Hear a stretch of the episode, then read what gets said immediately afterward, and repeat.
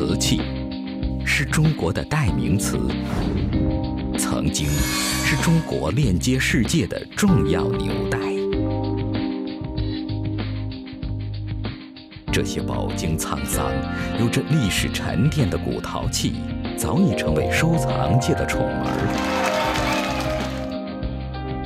那么，我们应当如何看待瓷器收藏？没有这个眼力，你捡不到这个漏。作为收藏品，它们似乎离我们的生活越走越远。古玩不是离你们很远，对啊，它就在身边。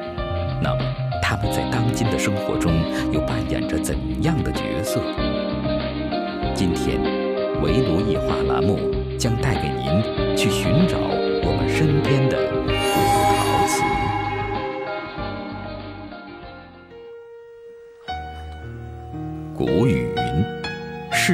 事无瓷不雅，人无瓷难尊。”可见，在国人心中，瓷器象征着财富，象征着修养。从文化繁盛的宋代，到富甲天下的康乾盛世，上至帝王将相，下至庶民百姓，爱瓷之人层出不穷。各位观众，大家好，今天呢，主题就是我们身边的古瓷器。我先介绍一下，在我左手边的呢，是我们著名的影视演员王伯昭王老师，啊，另外一位呢是我们的著名的鉴赏专家郭老师，耿宝昌耿老师的关门弟子。先从王老师开始哈，好，大家认识的是白龙马、龙王三太子，但是我据我所知，您当时跟这个古瓷器结缘也是在养艺当中。我从小生长在一个一个像《红楼梦》一样这样的大家，一进两进三进，这整个是大铺家大院里头，家里都是老的字画瓷器。这个地方离南京的夫子庙很近，秦淮河边儿，所以那个文化根基很很浓，传统文化很浓的这么一个氛围里头长大的。真正我关注瓷器的时候呢，是在上戏，管学校道具库里借道具的时候，呃，需要一个茶碗，然后需要一个精致一点的、好一点的，因为我演的这个有一定的身份，人家说这件东西是真的，你要保证完整无损的归还，才可以借给你一个托盘儿，一个小杯子、小碗，上面再一个盖子，就这一套。我说好，然后呢，我借去了以后，我就注意欣赏它，所有的东西啊做的那么考究，这就是染上了，这就被瓷器的魅力征服了。我跟瓷器的缘分是被逼的。被逼的，啊，最早的时候在古玩市场里瞎买东西也不懂，卖主就忽悠我，啊，就是说这个呀，你怎么这么有眼力啊？啊，我不知道什么叫眼力啊，然后说那个康熙官窑，我也不知道什么是康熙，什么是官窑，完全没概念。然后我说多少钱？他说五百块钱。我说那这样吧，三百块钱你卖不卖？结果就三百块钱卖给我。紧接着就跟我说我们家还有更好的，啊，都是国宝啊，您这个拿回去全能挣钱。我一想这个也能挣钱。是吧？然后人家也夸我这个眼力好，就开始买上瘾，上瘾。光买不卖不行啊，这全老花钱不行啊，这也不当吃不当喝的，又不是车房子的，对吧？然后我就去找人去卖，完了我发现这个是个人都比我懂，这假的都没边儿了，那东西，呃，卖的东西都卖不出去，完了还白搭挑费。那也是因为这样的原因，跟耿老师才结下了这么一段不解之缘。对，然后后来就最后就辗转反侧找到老老爷子，老爷子当时也是连防盗门都没开嘛。啊，担心我是个坏人，完了就不让进屋啊。然后我说的，我想跟您学习，啊，他说对不起，对不起，我岁数大了，因为当时我认识他的时候应该是八十四岁。耄耋之年的古陶瓷鉴定泰斗耿宝昌，终为郭光诚意所动，接收其为关门弟子。几十年学识倾囊相授，郭光终得耿宝昌真传。在往后的收藏学习中，郭光发现最贴近百姓生活的民窑瓷器并不受到重视，往往忽视了它们的价值。在这样的形势之下，他开始了生活瓷器的研究与普及。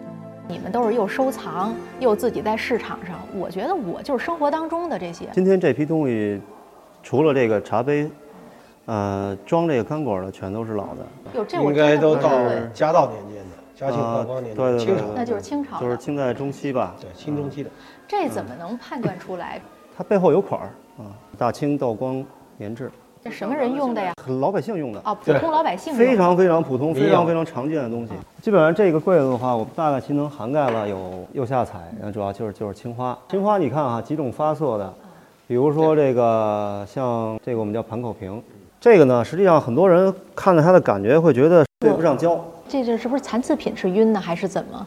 青花的这个呃，在明代的时期最著名的永宣青花，呃用的那个青花料画那个水墨画一样，它会阴。这个晕染。呃啊，对，晕开。啊啊，我们叫阴，阴了以后呢，就是就感觉到这个对不上焦，啊，实际上它是因为它料决定的啊，但是后来呢，大家觉得这个东西很美，很美呢，最后它成了一种标准，老百姓是跟着皇帝的喜好走的，官窑做什么，老百姓做什么，所以老百姓也做这种东西。这个瓶子啊，放在家里，它既是观赏品，还有一个有吉祥的寓意，平安平安。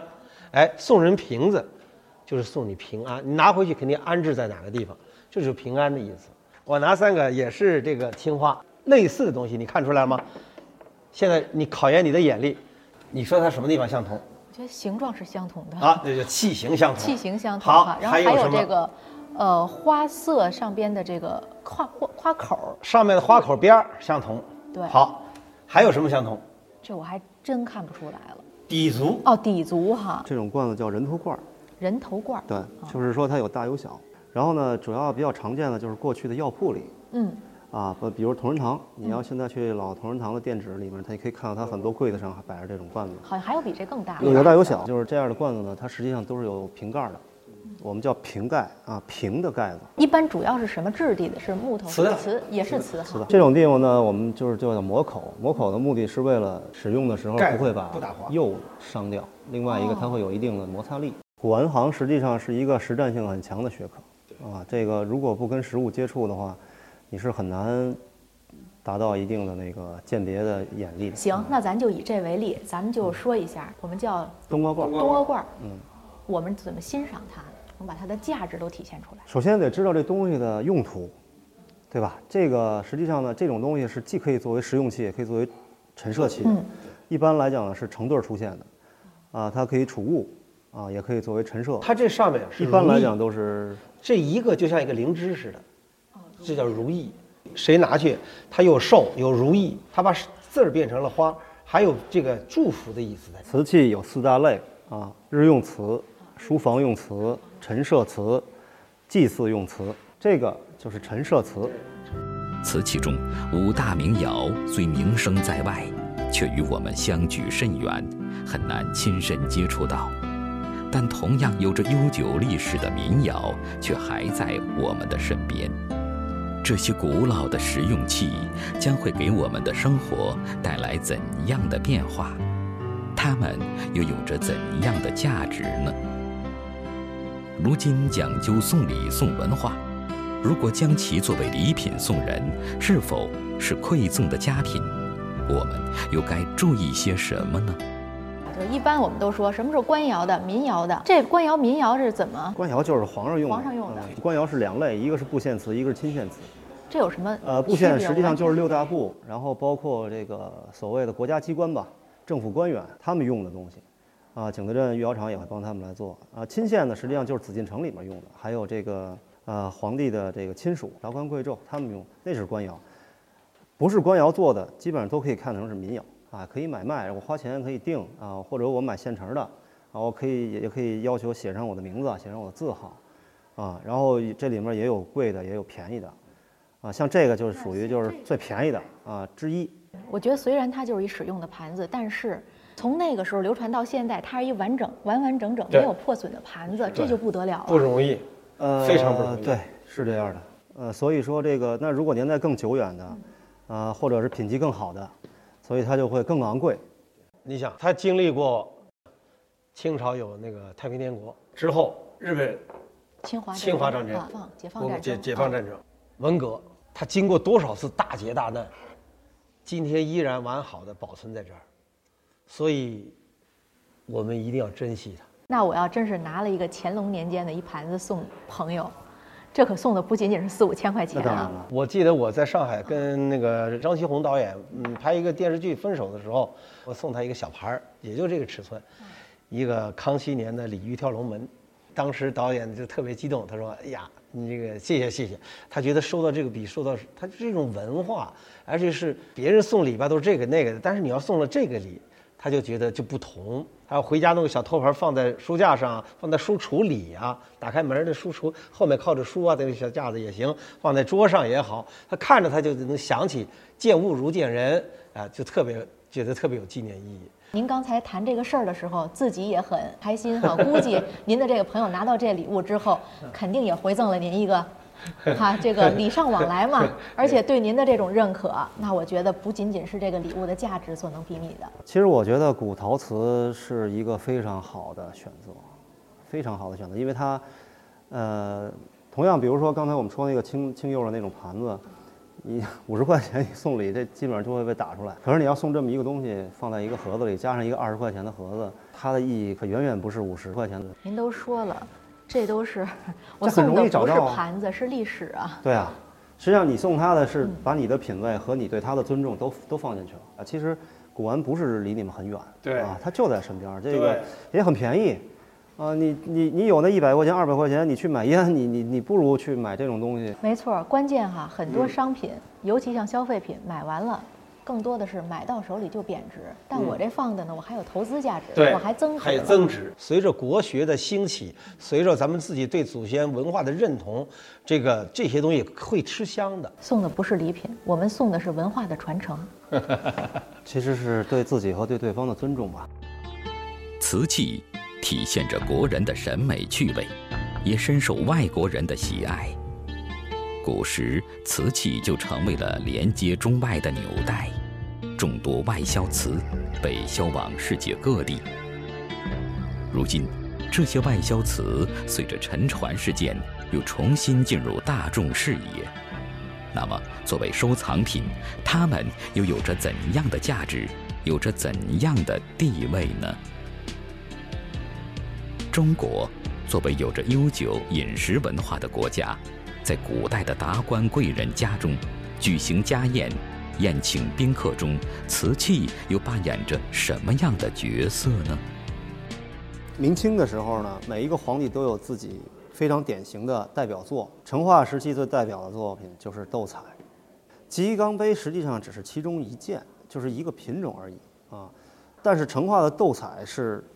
他那个时期最有名的官窑的作品，啊，可以说如果是成化的珍品，它不管是不是斗彩还是青花，都是应该是很昂贵的东西，啊，因为那种东西呢，第一，它的它的留留存一定是非常有序的，啊，第二来讲呢，就是说，到万历时期都在明代，但是在万历时期的御前摆放这一对鸡缸杯就已经是值钱，就是十万，就是当时它就是很贵的东西。然后你看这个康熙的那个四大顾命大臣是吧？其中一个索额图，他的孙女儿陪葬在西山那边，出土了几件就是成化斗彩的东西作为殉葬的。每一个皇帝的代表作啊，可以说基本上都是这种档次的，啊，所谓明看成化，清看雍正。明代的时候成化，这个是古玩行都是公认的啊。清代的时候看雍正的瓷器。我是对对陶瓷的感情，是因为我敬畏它。另外一个，我主要是敬畏它背后的这个当时的那种历史事件，然后敬畏它当时的那个代表人物。比如说，还是像说成化，很多人会说成化很变态，那我说这个这个评价是非常不公道的。啊，他他宠爱万万贞儿，实际上是因为万贞儿在他很小的时候就陪着他，保护他。宪宗当时太子被废了以后的时候，打在冷宫里面住着，没有人什么人理他。只有万贞儿陪着他，那他从一个感恩的角度来说，跟这个女人产生了情感，怎么能够说他变态呢？这个爱情之间，这个年龄，这个完全是不成问题的，对不对？那，那你不能说孙先生跟宋女士差这么多岁就是一个换骨绝恋，成化就成了变态，这是不公平的。成化是带着爱，带着浓厚的感情，要求御窑厂来做这些能够让万贞儿喜欢的东西。你是光说它贵。我觉得那是对这个东西的一种不尊重，应该是说他的情感在里面，他又那么的精美，它又保存下来这么的稀少，它贵是应该的。陶瓷的欣赏到后面全是自己的自己喜好啊。建国以后做了一批仿光绪的，呃，仿光绪的它落玩玉款的比较多，落景德镇制的，主要就是为了出口创汇。呃，提到这个呢，实际上很多朋友就会关心到这个外销瓷的问题。外销瓷呢，实际上其实很早以前就有了，唐宋时期我们就有这个外销的东西。因为国外的人他们致辞来讲的话，我们中国是老师，嗯，啊，各国都是学生。总体来说质量不高，收藏价值不大。呃，这个因为什么呢？前一段过去的炒的挺火的。对，有一段时间是因为啊沉船嘛，沉船事件，是因为几几次的沉船，包括这个晚交啊、南平啊这些沉船出来是吧？宋船啊、明船啊、清船啊出来，但是实际上当时来讲，我们是把很一般的东西大批大批的发给这些老外，挣他们的钱这。这我要插一句啊，我们现在一般变成了出口的东西有标准，都是好的东西。这个事儿是一件很很丢人的事情。包括到民国时期呢，这个做假的这批高手们，人家都是做一些这个假的仿古瓷，卖给外国人，把真的留下来，留在自己家里，留给中国人。国外的那些皇宫里，包括一些古的城堡里，中国的外销瓷都是满墙啊、满屋都是，就是他们觉得就是存着这点东西都已经是荣耀的不得了。你比如说康熙的那些外销瓷，但是实际上你看晚交的这些出水的这些瓷器，精品很少，啊，大部分都是那些，有一部分是景德镇做的，还有一部分就是福建人做的。对，就是景德镇的工人带着徒弟到福建直接烧，烧完了以后离得港口近，他就上船了。小窑手口的青花，小窑哎口，对，然后到老外那儿，这个认为都是都是宝贝一样的，所以我我我我不鼓励大家去去去收藏那个外销瓷，因为这东西就特别特别多。连民窑精品都算不上。不管它是外销也好，还是我们自己老祖宗纯传承下来使用的，那我现在突然想，房子大了，想在家宴请一些客人，我不知道两位老师有没有过这种家宴啊，首先来讲是一个很讲究的人家，呃就是在目前为止，过去是不用说了啊，再穷困的人家，我觉得这个好客之道嘛。但是在作为现在来讲有一定身份的人，有一定经济实力的人，家宴是很高等级的一种招待。那么不论是餐具还是茶具还是酒具，啊，如果是用老物件来作为承载的这个这个这个东西的话，肯定它的这个使用是要非常小心的。一般家里都会有这种，这叫石地儿锦啊，就是乾隆时期开始创烧的乾隆本朝啊。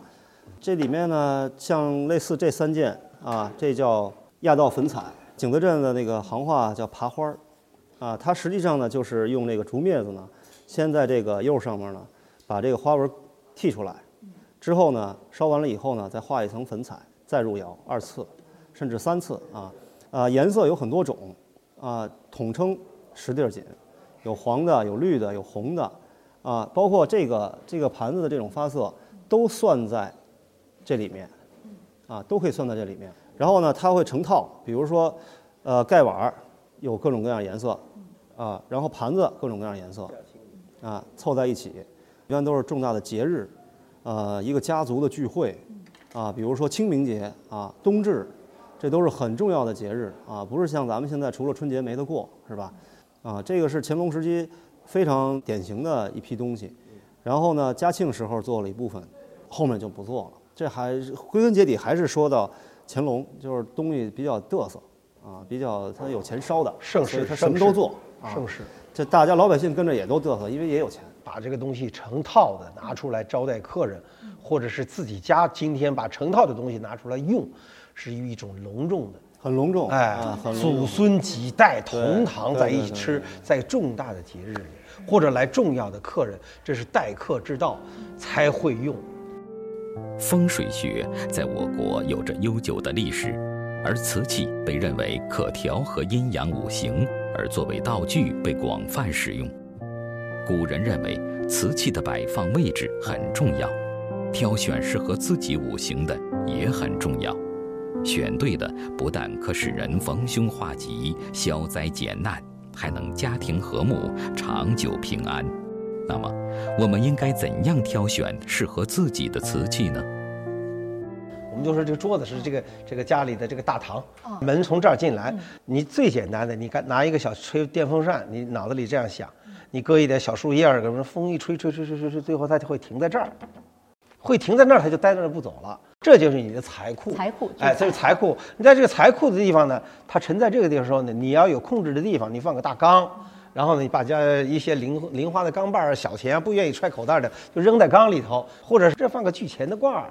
没有聚钱罐，我放一个碗儿也可以。反正这个跟风水有一点结合在这在这里头。每个人有自己投缘的东西，啊，就是五行当中你是什么命，嗯，瓷器的有各种颜色，你可以和这个跟自己相生的这种颜色的东西去五行相生哈。对五行相生的东西，尽量的回避那些相克的，嗯，啊，就是知道一些避讳，剩下的我觉得就百无禁忌。刚才郭先生说的这个颜色是很重要的，这五行中间。这个木用绿色，火为红色，土为黄色，呃，水为蓝色，然后呢，金是白色，然后它这个地方互相生的，火生土，土生金，金生水，水又生木，木又生火，已经转过来，火又生土了。那我们咱咱们中国的国旗，红色，红色为火，但是我们的心是黄色，火生土，是相生的关系。我们的国旗的颜色是不打架的。我回去赶紧找我这个相生相克的颜色。对对对，我是五行属水。啊，水，你水，那个蓝色、深色。这个这样的基蓝的东西，这就是水的符号。那其实我本身啊，就很喜欢蓝色和白色。哎，白白色是金，金就生你。对，我看着它很舒服。卖瓷器的地方，大都是地摊儿与古玩市场。收藏界管古玩市场叫雷区。我们在进入古玩市场后，应当注意什么呢？各个行业都有着自己的规矩与原则。我们在挑选瓷器中，又该怎样交易，怎样讨价还价呢？学了知识了，然后我也打算去古玩市场逛逛了。我们要去，我们怎么怎么逛？古玩市场有三级，第一呢是地摊儿，老百姓的话讲就是最便宜的；商铺就是古玩城啊什么之类的；再有一个拍卖市场。每个市场都有自己的规矩。地摊儿呢是这样。首先要小心脚，我们见过无数次了啊！走路的时候踢东西。进了古玩市场，其实就是雷区。即便是一个新的东西摆在那儿，如果你踢破了它，多少钱就不是你说了算。错身儿走路的时候，错身儿非常重要。你要照顾到其他的正在看东西的人的姿势。他那撅着在那儿看东西，你没看到，你走过去，你顶他一下，就把他顶到摊子里去了。他扑到摊子里去的话，砸坏了东西算谁的？他肯定要跟你打架。再有一个，不要轻易的回价。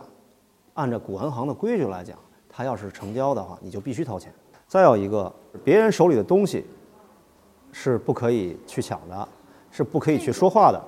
不管是在砍价还是在看，如果你也想看，你必须要等别人放下以后，你才可以去拿。啊，拿之前的时候可以问一下，说这东西我看看。如果那个人想要，他会说你等等。再有一点很重要的，不管你懂还是不懂，不要轻易的去评价人家的东西。你出价的时候，你就可以，呃，慢慢的伸缩性那个上去，不要因为你一稀里糊涂的就跟着他，我都从两千降到起码一人一半吧，你怎么着也得一千啊？他一忽悠，旁边又然后再有几个人说有钱没钱啊？没钱别在这瞎胡闹什么之类的。这地摊上什么人都有。他还有帮衬的，实在不行就别愣撑着。然后你你走的时候，你也可以说：“我再想想，我再想想。”这样客客气气的。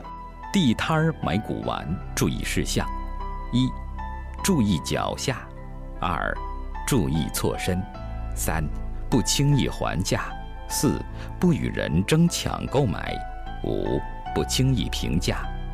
这是第一地摊儿。第二来讲，古玩商铺。那么到了商铺里，首先要重要的是自己的包。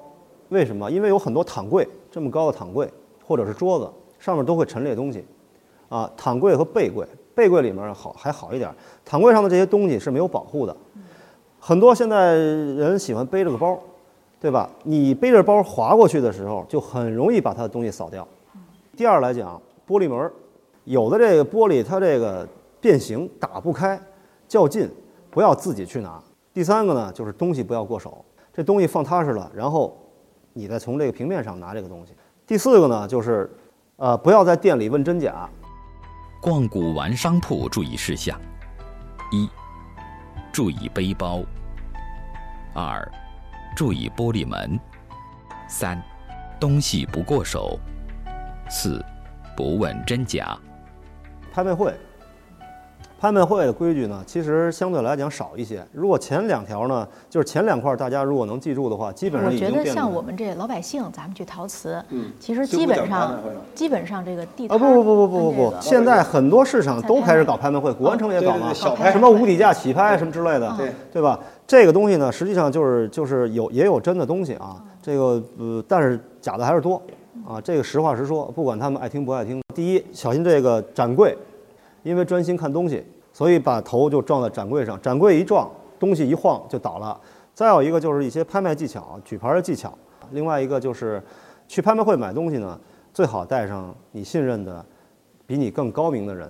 另外一个就是最后，反正我的习惯是，呃，举完东西以后呢，我先不要交钱，就是虽然钱是压在人家那儿了，但是我要还要再检查一遍东西，然后确定它跟我当时拍之前的时候看的是一样的，没有新的伤，因为你看完以后还会有别人去看。对，瓷器拍卖现场注意事项：一、小心展柜；二、学会拍卖技巧；三、带上懂行的熟人；四、拍下物品后先验货后交钱。但是有的有两件事情是大家要必须小心的，第一，就是有人会来问你，我们家有东西，跟我们家去吧，啊，那这时候这叫呲活的。第二来讲就是托儿，就是这个几个市场都有。就是实际上就是说做古玩这个行当，我觉得我非常讨厌现在很多节目上在一天到晚讲捡漏，就是一夜暴富。然后你凭什么一夜暴富？你没有经过知识的积累，没有吃过亏，没有没有去，呃，这个正正常的去学习，你凭什么暴富？没有这个眼力，你捡不到这个漏。